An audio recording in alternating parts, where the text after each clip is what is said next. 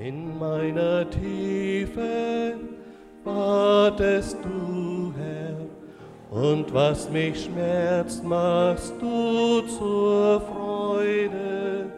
Die Worte, die zum Trost mir werden, sind deines Kommens fest